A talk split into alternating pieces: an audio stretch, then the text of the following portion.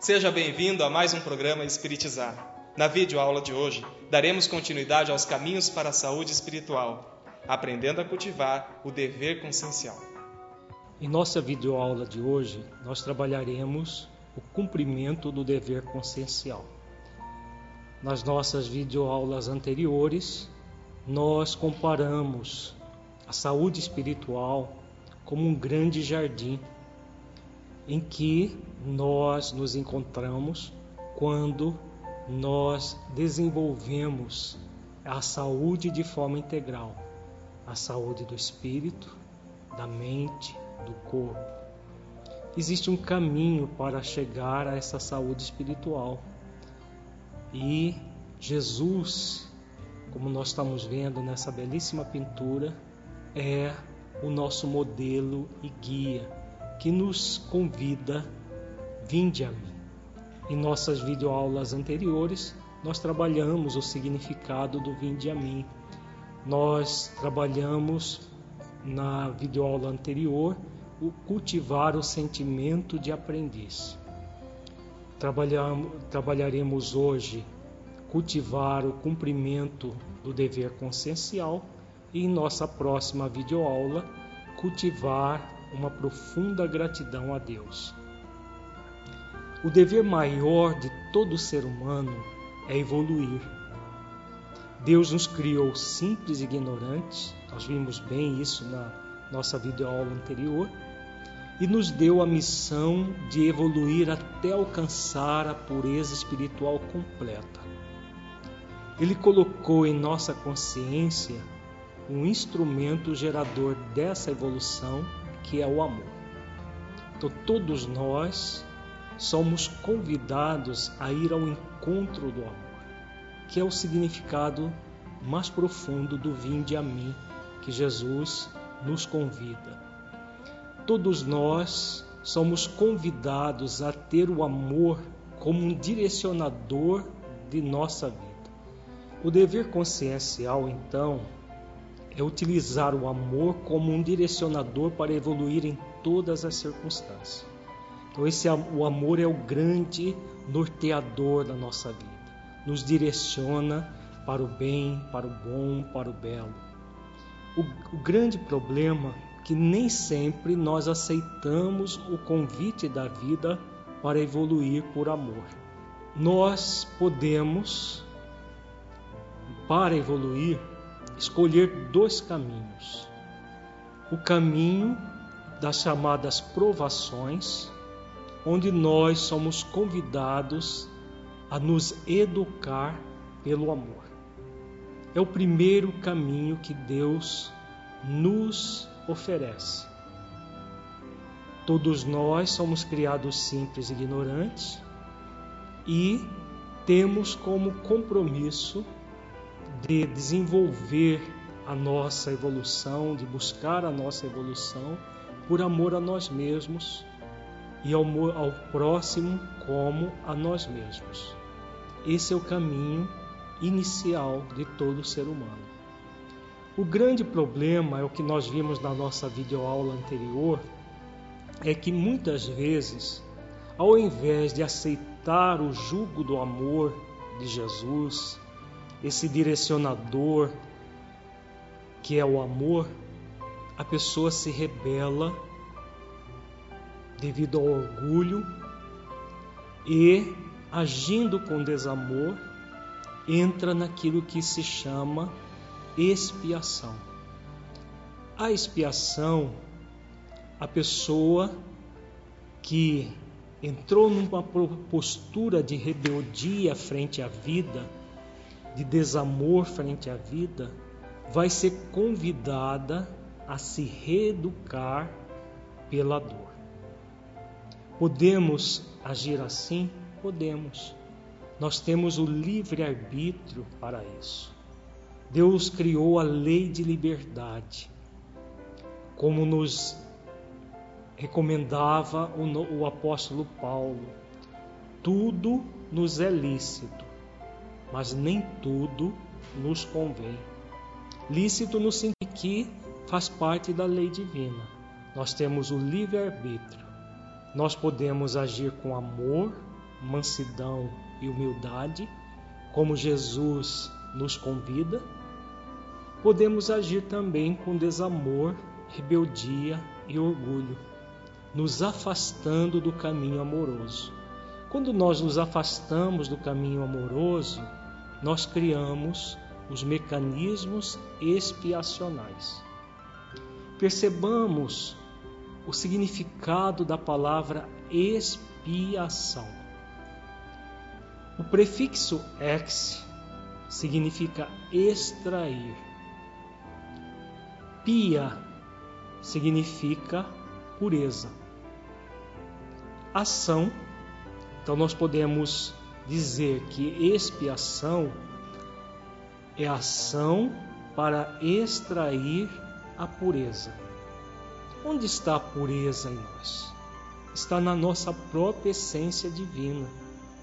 Quando nós escolhemos o desamor, a rebeldia e orgulho, em vez do amor, da mansidão e da humildade de coração, como Jesus nos recomenda, nós nos enchemos de impurezas impurezas que são próprias do nosso ego. Nós entramos no movimento egoísta, egocêntrico, movido pelo desamor, pela rebeldia e pelo orgulho. Quando nós entramos nesse movimento egocêntrico, nós enchemos a nossa mente, o nosso corpo de impurezas, impurezas energéticas, que estarão fazendo adoecer a nossa mente e o nosso corpo. O processo expiacional nada mais é do que um mecanismo criado por Deus para que nós um dia demos um basta nesse processo de nos preencher de impurezas porque é ação para extrair a pureza da qual nós nos afastamos. Se nós tivéssemos permanecidos no movimento amoroso, no livro dos Espíritos, tem uma questão que Kardec pergunta aos benfeitores se o espírito necessita passar pela fieira do mal para evoluir. E os benfeitores falam muito claro: pela fieira do mal, não, mas pela da ignorância. Significa que o ser ignorante, se ele escolher sempre uma postura amorosa frente à vida, poderá evoluir pelo amor gradativamente sem passar pelas expiações. Quando nós nos rebelamos frente à, providência divina, frente à justiça divina, o que acontece? Nós criamos os mecanismos dolorosos, nós mesmos é que criamos. Não é, não é Deus que cria esses mecanismos dolorosos, é a nossa escolha equivocada. Se nós não precisamos passar pelo mal, mas pela ignorância, significa que a ignorância em si mesma não é o mal. O mal é quando nós usamos o nosso livre-arbítrio para agir de, eh, de forma contrária à própria lei do amor. Quando nós fazemos o mal ao nosso próximo, fazemos o mal à natureza e até a nós mesmos. Aí o que acontece? Nós criamos os mecanismos da expiação para retornar ao amor do qual nós não deveríamos ter nos afastado. Por isso que o apóstolo Paulo diz: tudo nos é lícito, mas nem tudo nos convém. É lícito que nós escolhamos o mal. Agora não nos convém porque vai criar para nós dores que seriam totalmente desnecessárias, seriam não seriam necessárias porque nós não precisaríamos passar por elas. Agora, quando nós, ao invés de cultivar o amor, a mansidão e a humildade, cultivamos o desamor, a rebeldia e o orgulho, nós entramos nesses mecanismos da expiação. Vejamos agora que o processo do dever consciencial é a primeira opção que Deus nos faculta. Evoluir sempre pelo amor. Geram as provações. Cumprir o dever consciencial é o dever de consciência de evoluir pelo amor. Todas as vezes que nós estivermos nessas provações, nós passaremos por provas nas quais erraremos ou acertaremos. Percebamos que a ignorância significa não saber. O espírito, na sua origem, ele é simples e ignorante. Ele não sabe. Se ele não sabe, ele vai aprender tanto com seus acertos quanto com seus erros. Aliás, o ser ignorante, no início do seu processo de aprendizado, vai aprender muito mais com os erros do que com os acertos. Porque se ele só acertasse ou acertasse mais do que errasse, ele já não seria ignorante. Então ele é simples e ignorante. Então ele não tem um saber e vai aprender tanto com os erros quanto com os acertos. Então, nosso dever consciencial é interiorizar cada experiência e ascender. Quando nós acertamos, nós interiorizamos a experiência e ascendemos. Quando nós nos equivocamos, o que a vida nos convida? O que o dever consciencial nos convida? Nos convida a aprender com erro e a repetir a lição reparando quantas vezes forem necessárias. Vamos usar um, um, uma analogia para melhor entendimento. Vamos imaginar que todos nós que estamos vendo essa videoaula fôssemos tomar lições de escultura com um mestre escultor. Vamos aprender a fazer escultura em mármore. Cada um recebe peda um pedaço de mármore, uma pedra de mármore, e o mestre escultor também com a sua peça. E pega o mestre escultor, pega o cinzel, o martelo e vai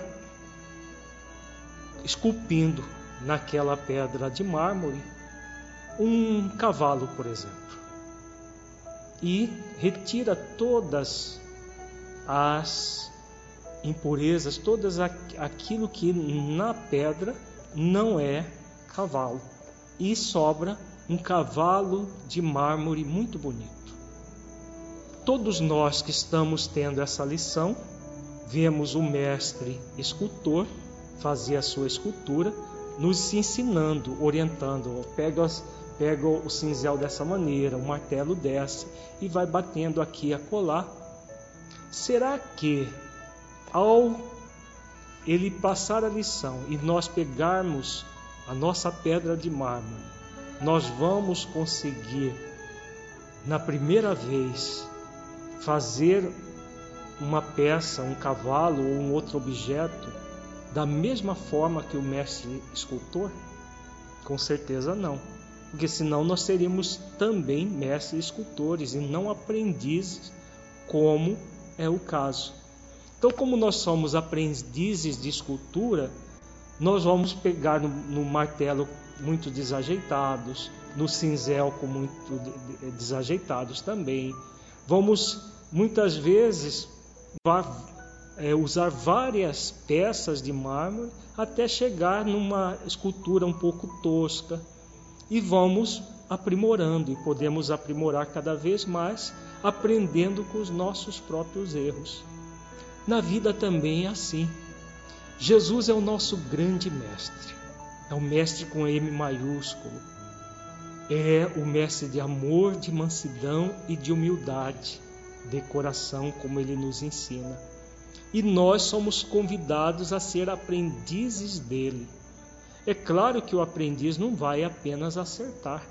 Um aprendiz que só acertasse já não seria aprendiz, seria mestre. Por isso que o nosso dever consciencial é aprender em todas as circunstâncias, é evoluir em todas as circunstâncias. Esse é o mecanismo amoroso. Se nós utilizássemos sempre, nós não entraríamos nos mecanismos expiacionais. Porque diante do acerto, ótimo, a gente aprendeu a lição e segue em frente. Diante do erro, nós vamos é, refletir sobre o erro para aprender com ele e depois repará-lo quantas vezes for necessário. Esse é o mecanismo amoroso diante da vida. Então, o cumprimento do dever consciencial nada mais é do que se permitir amorosamente fazer esse trabalho, fazer o trabalho de nos educar pelo amor. A educação pelo amor, então, se fará de duas formas. Quando nós nos acertamos, nós temos aquilo que chamamos de conquista-êxito. Nós estamos vendo pelo esquema que a educação pelo amor se dá pelo acerto, em que surge essa conquista-êxito. O que é conquista-êxito? Quando nós agimos de conformidade com a lei do amor amando a nós mesmos e ao próximo como a nós mesmos. Todas as vezes que nós caminharmos na direção do amor, nós estamos acertando dentro de uma visão espiritual profunda. Então, acerto é todo ato que está em conformidade com a lei maior do universo, que é a lei do amor. Todas as vezes que nós errarmos. E erro significa toda ação contrária à lei do amor. Como nós trazemos na nossa própria consciência a lei de Deus e a lei que resume a lei de Deus inteira é a lei do amor, o que a nossa consciência vai nos convidar quando nós errarmos, quando nós agirmos com desamor. A nossa consciência vai nos convidar a ter uma conquista aprendizado. Como nós somos ainda muito ignorantes, todos nós, sem exceção, estamos muito distante da maestria, nós ainda vamos errar muito, porque é próprio da nossa condição humana.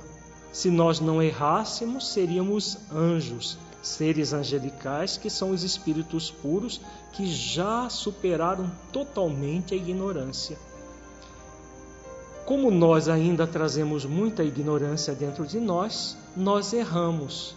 Agora, quando nós estamos nos educando pelo amor, nas chamadas provações, o que acontecerá? Ao errarmos, nós somos convidados a, primeiro, assumir o erro. Fui eu, eu errei, não deveria ter errado, mas errei, porque sou ainda uma pessoa que trago a ignorância dentro de mim. Assumo a responsabilidade, me arrependo, porque o arrependimento é muito produtivo no sentido de que nós somos convidados a agir com amor. Ao agir com desamor, é necessário o arrependimento para poder entrar numa fase de aprendizado em relação àquele erro. Eu errei porque agi desta e desta maneira.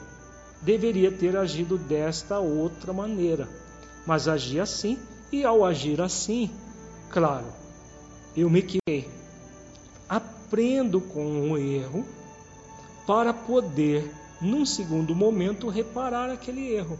Como que será feita a reparação? A partir do próprio amor. É através do amor que nós reparamos o erro cometido. Então nós vamos substituir um ato de desamor por um ato de amor. Por isso que é, as provações é um processo de educação pelo amor. Não é um processo de perfeição ou de um aperfeiçoamento é, fantástico que vai acontecer de uma forma mágica, como muita gente pensa. Ah, fulano evoluiu em linha reta, como se ele nunca tivesse errado. Não é possível isso, porque senão aquela pessoa, aquele espírito teria sido criado perfeito e Deus jamais criaria um ser perfeito e o outro imperfeito, porque ele é equânime. Então, quando nós estamos no mecanismo da educação pelo amor, que são as provações, dentro de, dessa simplicidade e ignorância que ainda nos caracteriza, nós vamos aprendendo com os acertos quanto com os erros. E, semelhante ao aprendiz de escultura. O aprendiz de escultura, ao fazer uma, um gesto inadequado e, por exemplo, é, quebrar a peça que ele está trabalhando, ele não, não, não, seria lógico ele pegar a peça e começar a bater na cabeça dele por ter quebrado a peça. Ele simplesmente busca uma outra e começa todo o processo novamente, de uma forma muito natural. Na pessoa que só quer acertar, quando ela erra, ela entra num sentimento de culpa, em que ela se julga se condena e se pune.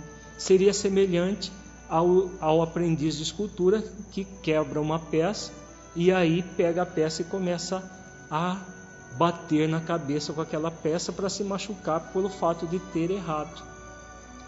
Muitos, muitas doenças nós criamos porque nós não aceitamos o erro amorosamente. Aceitar o erro não é conivir com o erro. Muita gente a, a, a, acredita que aceitar o erro é conivir com o erro. Não é isso. Aceitar o erro é aceitar que nós erramos, assumimos a responsabilidade para aprender com o erro e depois repará-lo. Então, nós vamos substituir um ato de desamor praticado por um ato de amor. E aí o amor anula o desamor. Agora, se nós nos culparmos, simplesmente nos julgarmos, nos condenarmos e nos, punir, nos punirmos pelos erros, pelo erro, o que vai acontecer? Nós estamos tentando substituir um ato de desamor que nós, por exemplo, praticamos por uma outra pessoa por, pelo desamor por nós mesmos. Será que nós vamos nos libertar do desamor com mais desamor? Jamais. Aí que nós vamos, nós vamos entrar nos mecanismos expiacionais.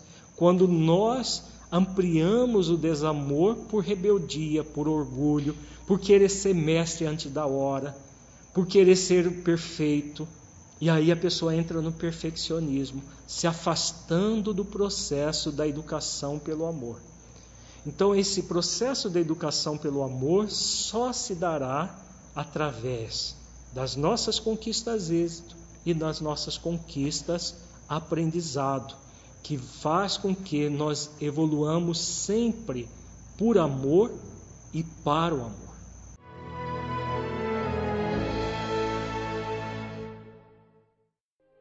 Para que um rio seja caudaloso e forte, é preciso que tenha margens seguras para conduzi-lo. Para que uma flor desabroche, é preciso antes que ela tenha a sustentação vigorosa da planta. Para que sejamos pessoas de bem, é preciso nos qualificar, humanizar, para espiritizar. Projeto Espiritizar. Acesse o nosso site e saiba mais. www.espiritizar.org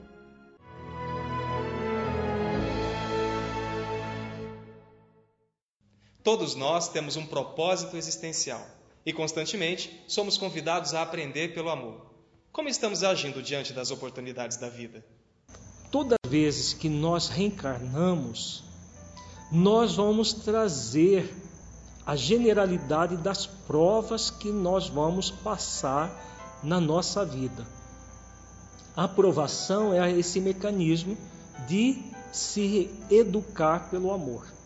Como funciona isso? Durante toda a nossa vida, nós seremos convidados a agir conforme o gênero de provas que escolhemos. Vamos dar um exemplo para melhor entendimento.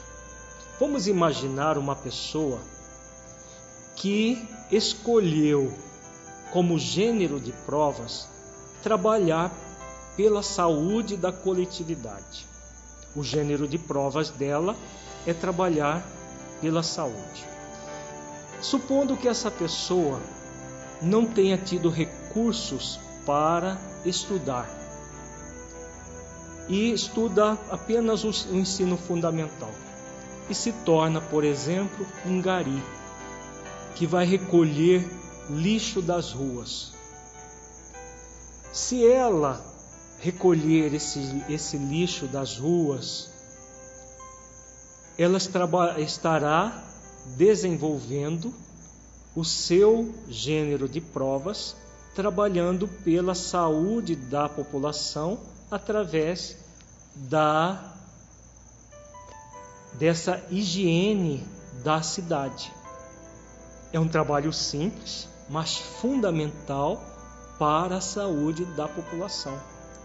A pessoa, amorosamente, dentro da limitação dela, está trabalhando naquele gênero de provas. Então ela está sendo exitosa no seu gênero de provas. Ela está contribuindo com a saúde da população, inclusive dela própria, recolhendo o lixo das ruas. Agora, se essa pessoa quiser um, se fizer um esforço maior, por exemplo, estudar um pouco mais, se esforçar, mesmo com aquela dificuldade financeira que ela tem, e se tornar, por exemplo, um técnico de enfermagem. Ela continuará trabalhando na área de saúde, mas numa contribuição um pouco mais sofisticada, como um técnico de enfermagem, um auxiliar de enfermagem.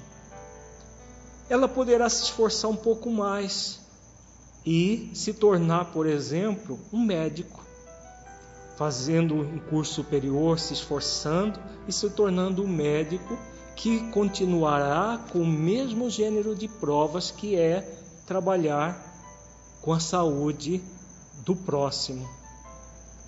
Só que estará ampliando aquela as possibilidades que ela trazia desde o início como um potencial que poderia ou não ser desenvolvido.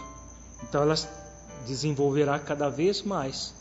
Como médico, ela pode se esforçar um pouco mais e se tornar, por exemplo, um cientista, desenvolvendo vacinas, pesquisas para a cura de doenças, trabalhando ainda na área de saúde muito mais produtiva.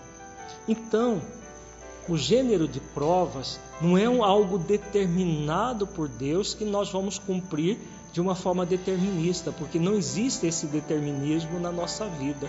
Nós temos o livre-arbítrio, o determinismo é a evolução. Nós vamos evoluir e nos tornar espíritos puros um dia.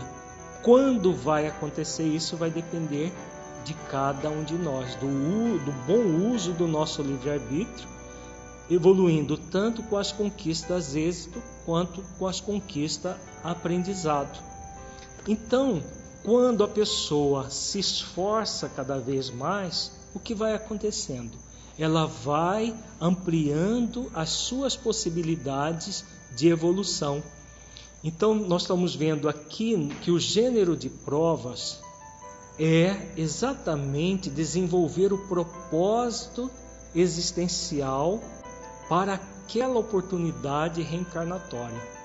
Em cada existência, nós trazemos um propósito para aquela existência, que é evoluir desenvolvendo determinadas virtudes, determinadas é, características que nós somos convidados pela vida sistematicamente a evoluir. Então, nós nascemos, renascemos, muitas e muitas vezes realizando provas para evoluir, desenvolvendo cada vez mais a nossa essência divina, nos tornando espíritos melhores. Então nós vemos aqui nesse, nesse outro esquema que nós temos as provações. Nas provações, nós vamos lidar com três questões muito importantes: as chamadas possibilidades, as limitações e as potencialidades. Qual o significado desse esquema? Em cada existência, nós reencarnamos para superar determinadas limitações. Como no exemplo que nós acabamos de dar. A pessoa trouxe determinadas limitações em relação à questão financeira, questão de possibilidades reduzidas. Ela pode superar essas limitações ou permanecer limitado. Quando nós focamos as limitações e damos muito valor às limitações, as nossas possibilidades serão limitadas a essas limitações. Quando nós nos esforçamos um pouco mais, nós vamos superar cada vez mais as limitações, aumentando as nossas possibilidades atuais. Por que, que nós podemos fazer isso? Porque no, o nosso potencial é infinito. O, as potencialidades do espírito são infinitas, porque a nossa destinação é a angelitude, a pureza espiritual. Então, o potencial do espírito puro nós trazemos em nós. Só que esse potencial está limitado às nossas possibilidades atuais. O gênero de provas é exatamente nós reencarnamos e nós somos convidados a superar o máximo de limitações possíveis.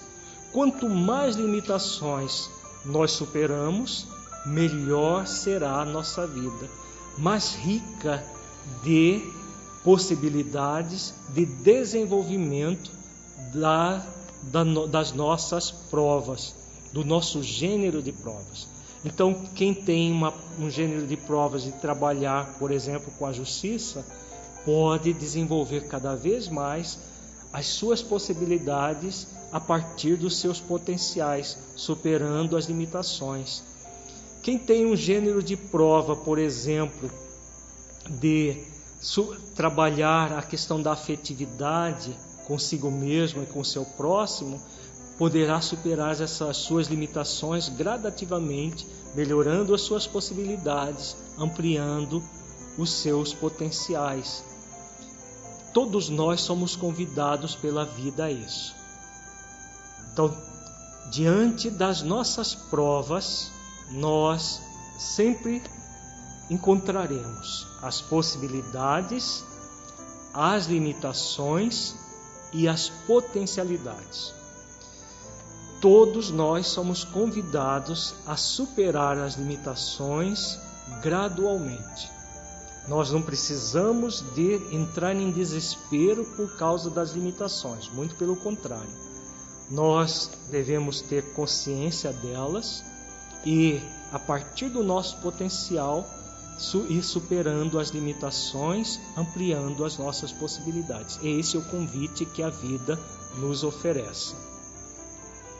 Agora vejamos os mecanismos das expiações.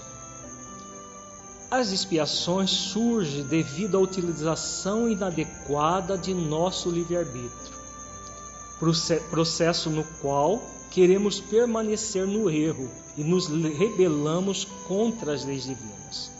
Nessas situações, a dor surge criando para nós as expiações. Então, todas as vezes que nós sistematicamente erramos, agindo com desamor, rebeldia, orgulho, sem refletir e buscar desenvolver as conquistas aprendizado, nós vamos criar os mecanismos dolorosos da expiação. Deus de, permi, permite que isso aconteça até para que nós possamos evoluir, porque senão nós poderíamos ficar eternamente revoltados. Como isso não é da lei divina, todos nós somos convidados a evoluir. Deus criou esse mecanismo que todas as vezes que nós nos rebelamos, nós entramos na dor libertadora. A dor serve para que nós retornemos ao caminho do amor, como nós já falamos. Então, muitas pessoas acreditam que as expiações, pelo fato de serem dolorosas, são punições que Deus aplica às suas criaturas. Em hipótese alguma, nós devemos pensar isso, porque Deus, como nos ensina Jesus, é o Pai amoroso que está nos céus. Como o Pai amoroso que está, que está nos céus, Deus jamais puniria as suas criaturas, porque Ele é a suprema inteligência do universo. Como que a suprema inteligência do universo vai punir criaturas simples e ignorantes?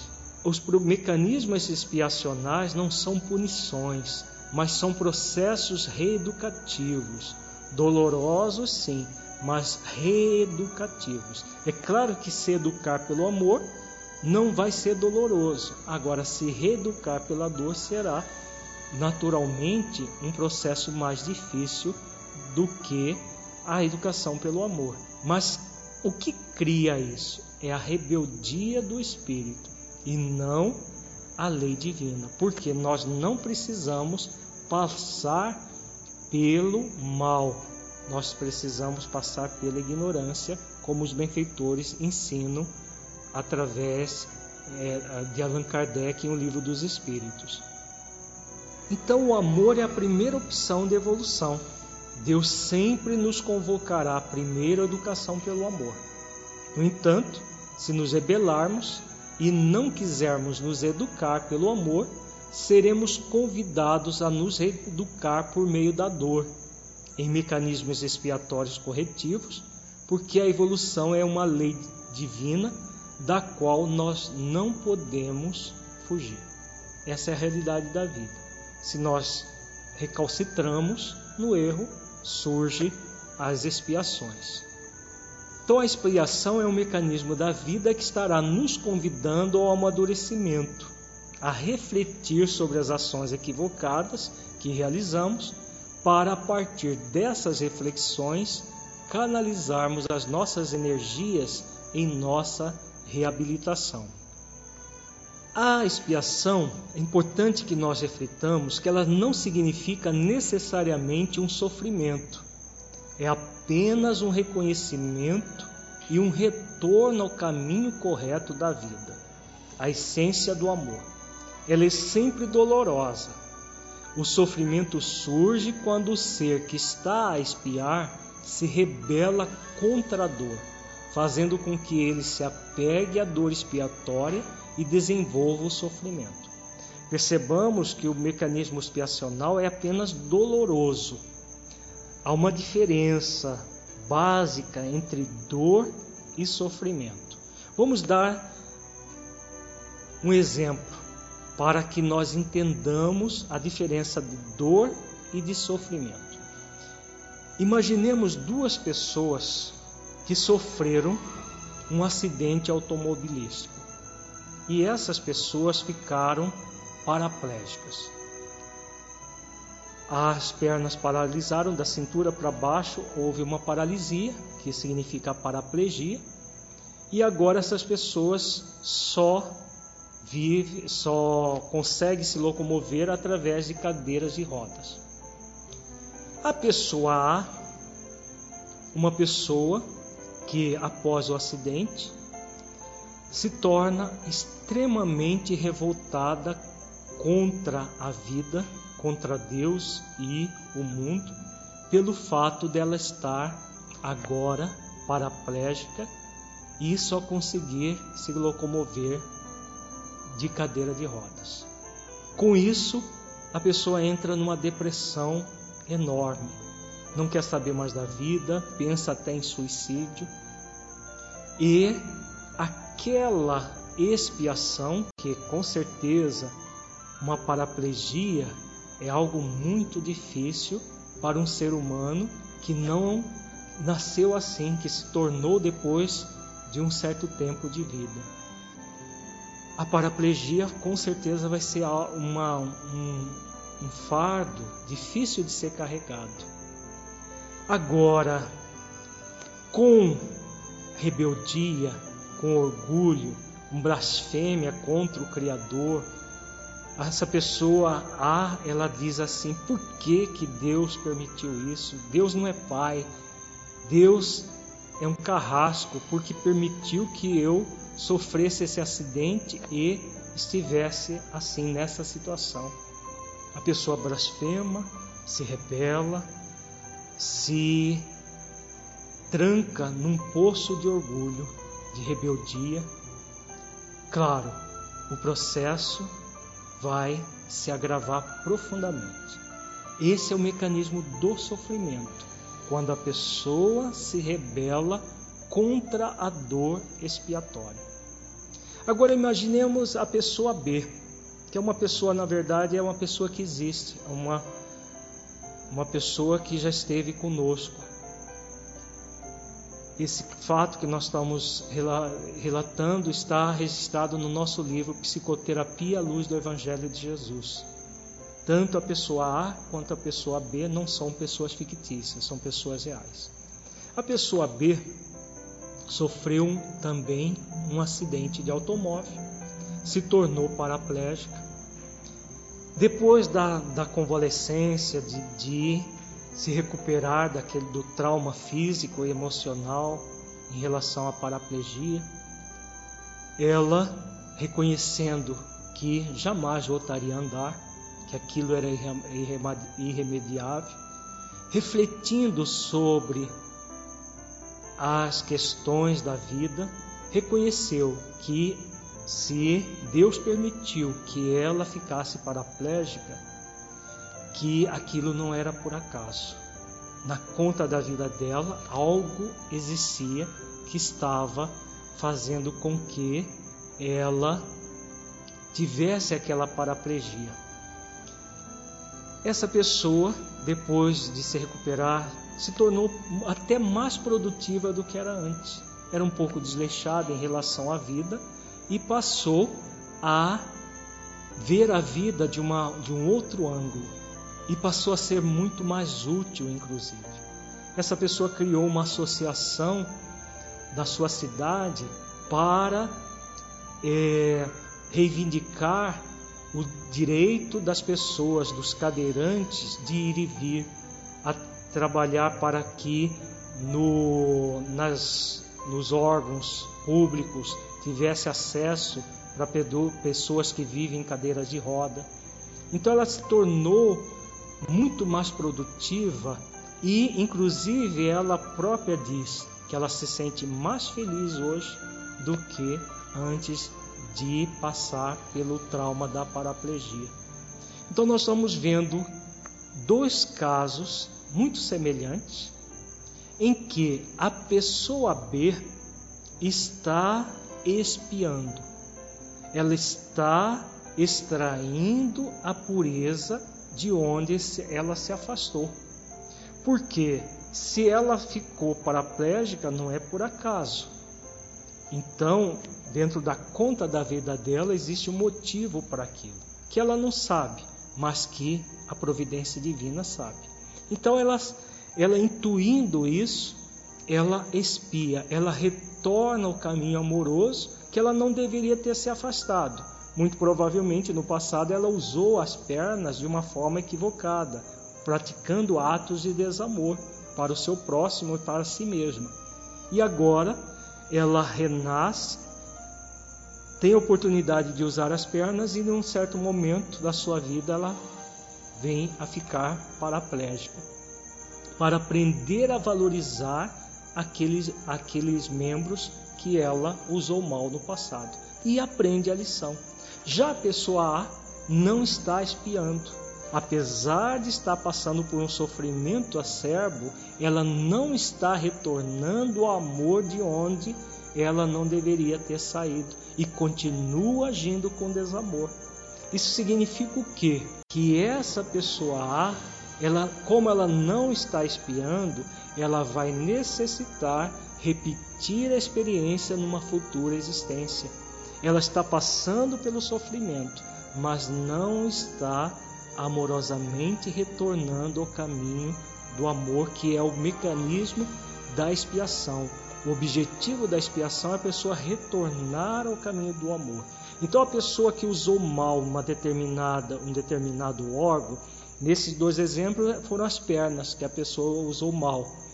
Uma aprendeu a lição e a outra não. Outras vezes nós utilizamos mal a nossa inteligência e aí a pessoa renasce na idiotia.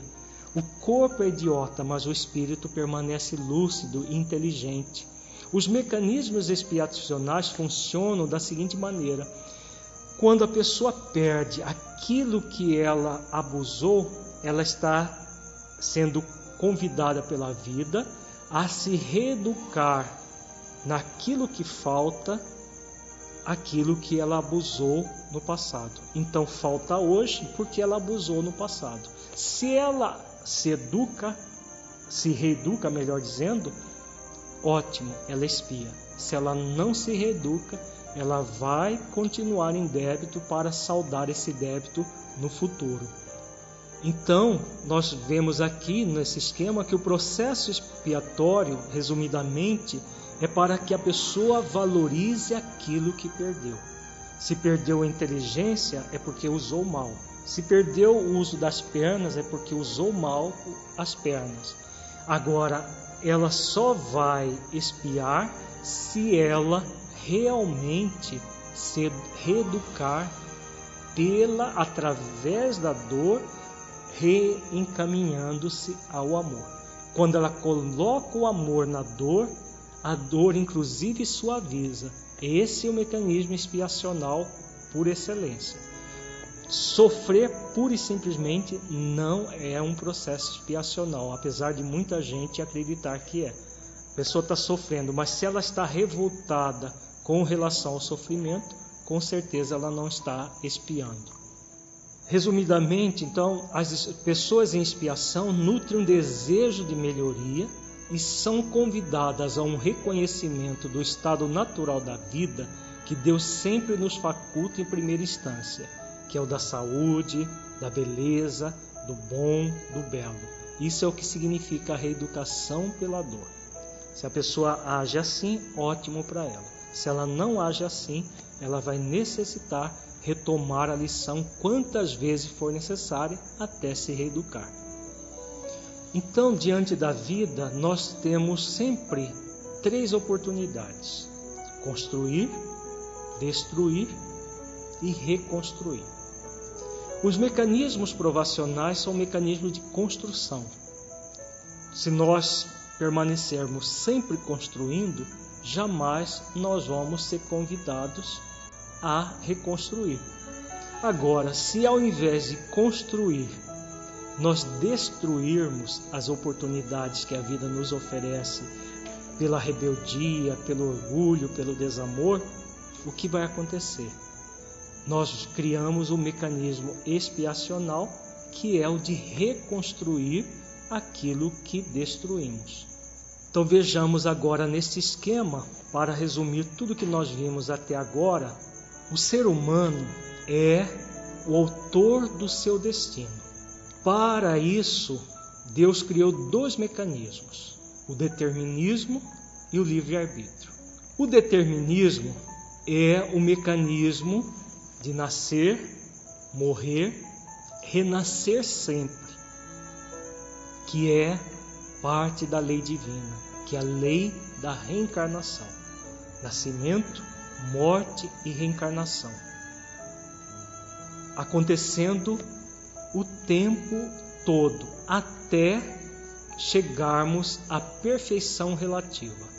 Quando nós chegamos à perfeição relativa, nós não precisaremos reencarnar, a não ser em casos especiais que nós encarnamos em missão, como é o caso de Jesus, que encarnou apesar de ser um espírito crístico puro, encarnou num processo de missão, mas é o espírito que já alcançou a perfeição relativa, só no caso da missão. Quando, enquanto essa perfeição não surge, o espírito vai nascer, renascer sempre até a perfeição relativa. Agora vamos refletir onde, onde entra o nosso livre-arbítrio, já que a perfeição é algo determinista para nós, o livre-arbítrio entra exatamente na opção de ser feliz agora ou mais tarde. Nós temos a opção de trabalhar de uma forma amorosa ou de uma forma dolorosa. Se nós sempre focarmos as nossas, as nossas conquistas êxito e nossas conquistas aprendizado, o que vai acontecer? Nós vamos cada vez mais tendo uma felicidade relativa. Se nós nos rebelarmos, criando os mecanismos expiacionais, e se rebelarmos mais ainda, criando os mecanismos do, do sofrimento, nós vamos retardar a nossa felicidade. Então, como e quando agir, a libertação ou prisão ao sofrimento é o que constitui o nosso livre-arbítrio. Eu posso realizar isso agora, me libertando do sofrimento, como nós vimos na pessoa B, que ficou paraplégica, mas se libertou do sofrimento. É claro que a vida dela não é fácil com a paraplegia, mas ela não estava sofrendo. Enquanto que a pessoa A no mesmo processo, sofrendo amargamente a dificuldade que estava tendo. Para concluir, nós vamos apenas refletir nesse esquema. Nós estamos vendo novamente esse jardim muito belo, que é representa a nossa saúde espiritual. Como nós estamos vendo nestas quatro videoaulas iniciais do, de toda uma proposta de saúde espiritual, todos nós somos convidados a ir em busca desse grande jardim, da nossa saúde espiritual. E no, na nossa videoaula de hoje, nós focamos o dever consciencial. Praticar o amor para evoluir até a felicidade plena. É o convite que todos nós temos da vida. Fundamental, então, realizar exercícios para praticar esse amor.